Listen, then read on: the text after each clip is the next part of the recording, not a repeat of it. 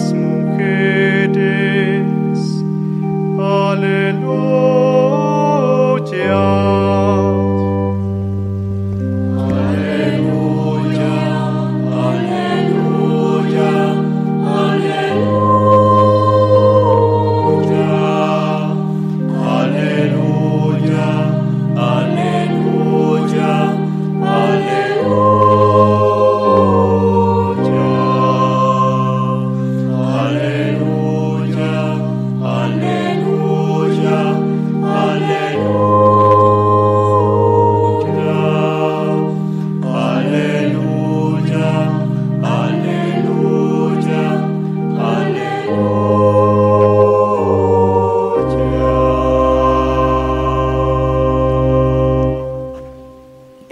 Esté con ustedes.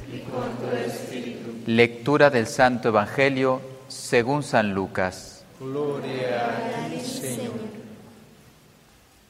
En aquel tiempo el ángel Gabriel fue enviado por Dios a una ciudad de Galilea llamada Nazaret, a una virgen desposada con un varón de la estirpe de David llamado José. La virgen se llamaba María. Entró el ángel a donde ella estaba y le dijo, Alégrate llena de gracia, el Señor está contigo. Al oír estas palabras, ella se preocupó mucho y se preguntaba qué querría decir semejante saludo. El ángel le dijo, No temas, María, porque has hallado gracia ante Dios. Vas a concebir y a dar a luz un hijo, y le pondrás por nombre Jesús. Él será grande y será llamado Hijo del Altísimo. El Señor Dios le dará el trono de David su padre, y él reinará sobre la casa de Jacob por los siglos, y su reinado no tendrá fin. María le dijo entonces al ángel, ¿Cómo podrá ser esto, pues que yo puesto que yo permanezco virgen? El ángel le contestó, el Espíritu Santo descenderá sobre ti, y el poder del Altísimo te cubrirá con su sombra. Por eso el santo que va a nacer de ti será llamado Hijo de Dios. Ahí tienes a tu parienta Isabel, que a pesar de su vejez ha concebido a un hijo, y ya va en el sexto mes la que llamaban estéril, porque no hay nada imposible para Dios. María contestó, yo soy la esclava del Señor, cúmplase en mí lo que me has dicho. Y el ángel se retiró de su presencia. Palabra del Señor. Gloria a ti, Señor Jesús. En el nombre del Padre y del Hijo y del Espíritu Santo. Amén.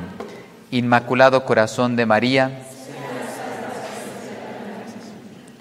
Hoy celebramos 169 años en el cual la Iglesia Católica a través del Papa Pío IX declaraba María Inmaculada en su concepción como dogma de nuestra fe. Por lo tanto, una verdad que se tiene que creer si queremos ser católicos. A mí siempre me ha llamado la atención esa pregunta que se hace en la primera, en, en la primera lectura. ¿Dónde estás? ¿Dónde estás hoy en el día de la Inmaculada Concepción? Para muchos va a ser un día de entrega total a Jesús por María. Recuerden que muchas personas tratan de escoger una fecha mariana y hacen 33 días anteriores y van preparándose para entregarse un día como hoy. ¿Dónde estás? Pues algunos dirán, entregándome sin condiciones a María, para que ella me lleve a Jesús. ¿Dónde estás tú? ¿Dónde está tu corazón? ¿Qué le vas a entregar hoy? ¿Qué le vas a regalar? ¿O qué le regalaste hoy a la Santísima Virgen María? Pues quisiera compartirles, por eso es bueno que cada uno tenga su diario, ¿eh? un santo, un día como hoy, en el año 1600 y algo, porque no lo anoté, le entregaba toda su vida a Jesús a través por María. San Claudio de la Columbier, decía él, el día de la Inmaculada Concepción resolví abandonarme a Dios. Él sí sabía dónde estaba. Un día como hoy me entrego totalmente a Dios. Todo para Él. Él está siempre en mí en quien soy y en lo que vivo. No me tiene que afligir mi conducta exterior o interior, ya que reposo tiernamente en sus brazos. No tiene miedo tampoco de equivocarse. Santa Teresita el Niño Jesús no se lamentaba por esas imperfecciones que tenía, se dio cuenta que a Dios no le desagradaban y por lo tanto decía, como un niño en los brazos de su padre,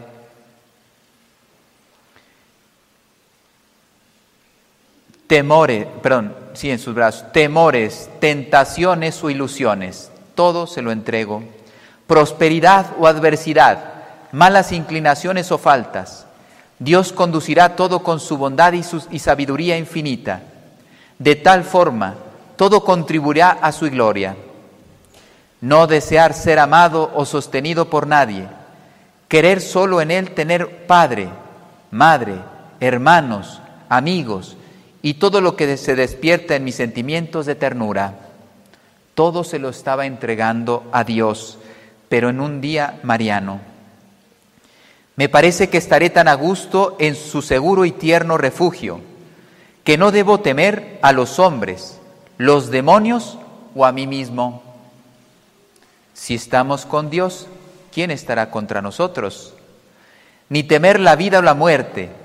Si Dios me sostiene, yo ya soy feliz.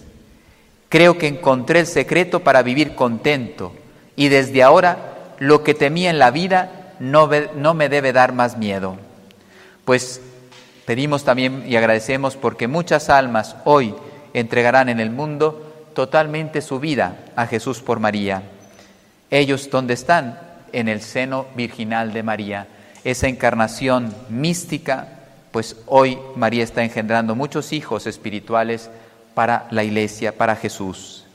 Por lo tanto, gracias Señor por regalarnos a María, la llena de gracia, la inmaculada en su concepción. No se nos olvide que lo que estamos celebrando ha pasado a lo largo de la historia de la iglesia. Estaba leyendo el Papa León, no, perdón, este, Juan 23 hizo un recuento, iba explicando lo que cada papa había hecho para que tú y yo pudiéramos celebrar esta solemnidad. Solamente los voy a mencionar para que vean todos los santos padres que a lo largo de la historia han sido interventores para que pudiéramos descubrir que la Inmaculada Concepción era una verdad de fe contenida ya en la Escritura y que pudiéramos eh, celebrar una solemnidad en la Iglesia Católica. Clemente XI, Inocencio XI, Clemente IX, Alejandro VII, Clemente VIII, San Pío V, Sixto IV, Benedicto XIV, San Pío, Beato Pío IX, San Pío X, San Juan Pablo II, San San Pablo VI, Benedicto XVI y San Juan XXIII. Hacía él y cada uno lo que había hecho para que en la liturgia se pudiera celebrar una solemnidad. Cuánta oración, cuántas consultas, cuánto verificar que estuviera de acuerdo al magisterio de la Iglesia Católica una celebración como hoy. María fue elegida por Dios para ser la madre del Verbo encarnado, elegida de forma particular, todo esto desde la eternidad. Dios, antes de crearla, la había amado, escogido y por lo tanto preparado para una misión única, colaborar como corredentora en el plan de salvación trazado por Dios para el género humano. Ella, al ser madre de Dios, participaría de una forma única en esta obra redentora. Y eso es lo que llama la atención, redimida de forma excepcional por Jesucristo, a quien ella le debería transmitir la naturaleza humana, ella ya estaba siendo redimida por él. Antes de que naciese o tomase la naturaleza humana, ya ella había sido preservada y recibía los méritos de su Hijo en ella misma, en su alma. Damos gracias a Dios por haber pensado, amado y creado a María y entregárnosla como madre también nuestra. Se le aplica a ella las palabras de San Pablo. La bendijo en la persona de Cristo, con toda clase de bienes espirituales y celestiales. ¿Cuántas prerrogativas no tiene María? Antes de crear el mundo, para que fuese ella santa e irreprochable ante Dios por el amor. Creo que ella, estas palabras están describiendo a la Virgen María de forma precisa. Por eso para María y Jesús somos hijos de Dios. Cristo es la fuente de la gracia, pero María es la dispensadora de todas las gracias. Cada gracia que tú vas recibiendo, acuérdate de ella. Como buena administradora, como la Madre Fátima, por cierto, ella nos va dispensando todas las gracias que llegan a esta casa, que son muchas y abundantes. Por María Gracias a que nació por María, de ella la naturaleza humana tomó, Jesucristo se le llamará entonces Hijo del Hombre. María estuvo cumpliendo la voluntad de Dios en todo momento. Por eso yo también soy llamado a imitar a María en este sentido. Cada acto, cada obra, cada pensamiento que yo tenga debe ser concorde a la voluntad de Dios. María me alcanzó esta gracia porque ella fue la puerta de la gracia. Puedo ser hijo de Dios por todos los méritos que trajo Cristo y puedo ser alabanza de la gloria de Dios, como lo han hecho muchos santos, empezando por San Pablo.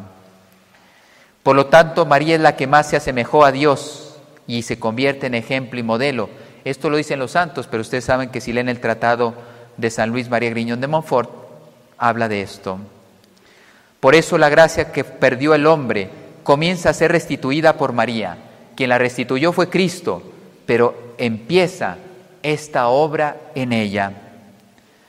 Por ser santa, inmaculada, por ser madre de Dios, por ser omnipotencia suplicante, continuamente está sometiendo a Satanás. Como decía San Claudio de la Columbier, ya no le tengo miedo ni a los demonios. Quien está cubierto con María está protegido por ella. Ella será tu luz, tu guía, tu salud, tu intercesora de todas las almas que en estos últimos tiempos tengan que defender la fe. Y quisiera poner hoy un ejemplo de un santo mariano. A ver, ¿de quién no voy a hablar? San Maximiliano María Colbe. Él se puso a trabajar sin descanso desde que miró esa procesión en Roma de la masonería, insultando y mofándose de la fe católica y especialmente la Virgen María, no descansó para propagar la devoción hacia ella. Yo voy a leer algunas cosas que decía San Juan Pablo II sobre él. Y parece que está leyendo Mensaje de Fátima o San Luis María Griñón de Montfort. Se parece mucho. Él instituyó la milicia de la Inmaculada, militar, llevar a la Virgen María como, una, como un ejército en orden de batalla. Hizo de María el centro de su vida espiritual. María la tomó como modelo, guía para toda su vida hasta culminar en el martirio. Yo creo que para él no fue lo más difícil dar la vida, sino toda esa lucha que le fue preparando hasta llegar al campo de concentración. No decíamos ahora, es por falta de la verdad, el hombre llega a esas aberraciones, a crear campos de exterminio de sus propios hermanos. ¿Cómo un hombre puede tener pocos escrúpulos para quitarle la vida a otro hombre y de esa manera? Meditó y penetró con su contemplación el misterio de la Madre de Dios, que esto también se convierte para nosotros en un desafío, continuamente estar meditando y penetrando, contemplando este misterio.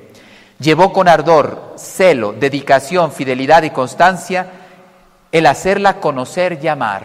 Yo decía, esto es mensaje de Fátima. Decía él, las palabras humanas no son capaces de expresar aquella que ha llegado a ser verdadera Madre de Dios. Poco podemos hablar de ella comparado con lo que ella realmente es. ¿Cuál era su mayor dolor de San Maximiliano? Es que ella no fuera suficientemente conocida y amada. ¿A poco no te suena San Luis María Griñón de Montfort? ¿Cómo no sufría San Luis cuando decía, por eso no es amado Jesucristo, porque María todavía no es conocida ni amada? Tú te quedarás más tiempo aquí para hacerme conocer y amar. Pero fíjense, San Maximiliano nos podía decir, coma de forma militante, incansables en el trabajo. Amar a María es honrar a Dios, decía él. Jamás la amaremos como Él amó. Jesús ha sido el primero en honrarla como su madre, decía San Maximiliano, y nosotros debemos imitarle también en esto. No renunciemos nunca a igualarle en... Fíjate, los santos tienen estas cosas. No renunciemos nunca a igualarle a Jesucristo en el amor con que Jesús la amó. Ese es el ideal. Sed perfectos como vuestro Padre Celestial es perfecto. Las cosas de Dios siempre son altas, sublimas. Amar a María es el camino más sencillo y más fácil para santificarnos. Así se llegará a la perfección cristiana. No es el camino más seguro, más fácil, más corto y más rápido para llegar a María de San Luis. No quiero sentimentalismos, sino donación total de la persona. Cuando él estuvo en Lourdes y estaba meditando sobre las palabras que le dijo la Virgen María a Santa Bernardita de, de, Subirús, decía, no, aquí hay algo, aquí hay un secreto más profundo de lo que estoy entendiendo. Dice, una cosa, dice, hay una grande diferencia entre una cosa perfecta y la perfección. Una cosa es decir blanco y otra cosa es blancura. Blanco es la persona, blancura abarca a todos los que son blancos. Una cosa es ser cualidad y otra cosa es ser raíz de la persona a esta conclusión llegó. María es santa radicalmente en la totalidad de su existencia desde el principio. Dios por Cristo le comunicó la plenitud de la santidad. No es como Eva, por ejemplo, antes del pecado, que tenía la santidad y justicia original. No es como ella. Y todo esto lo recibió ella porque fue escogida por Madre de Dios la esposa del Espíritu Santo, fue cubierta, poseída de forma absoluta para realizar la obra en ella, desde su, concepción, su virginidad, su concepción por medio del Espíritu Santo. Por lo tanto, acudir a María en cualquiera de nuestras necesidades es garantía de solucionar. Que así sea.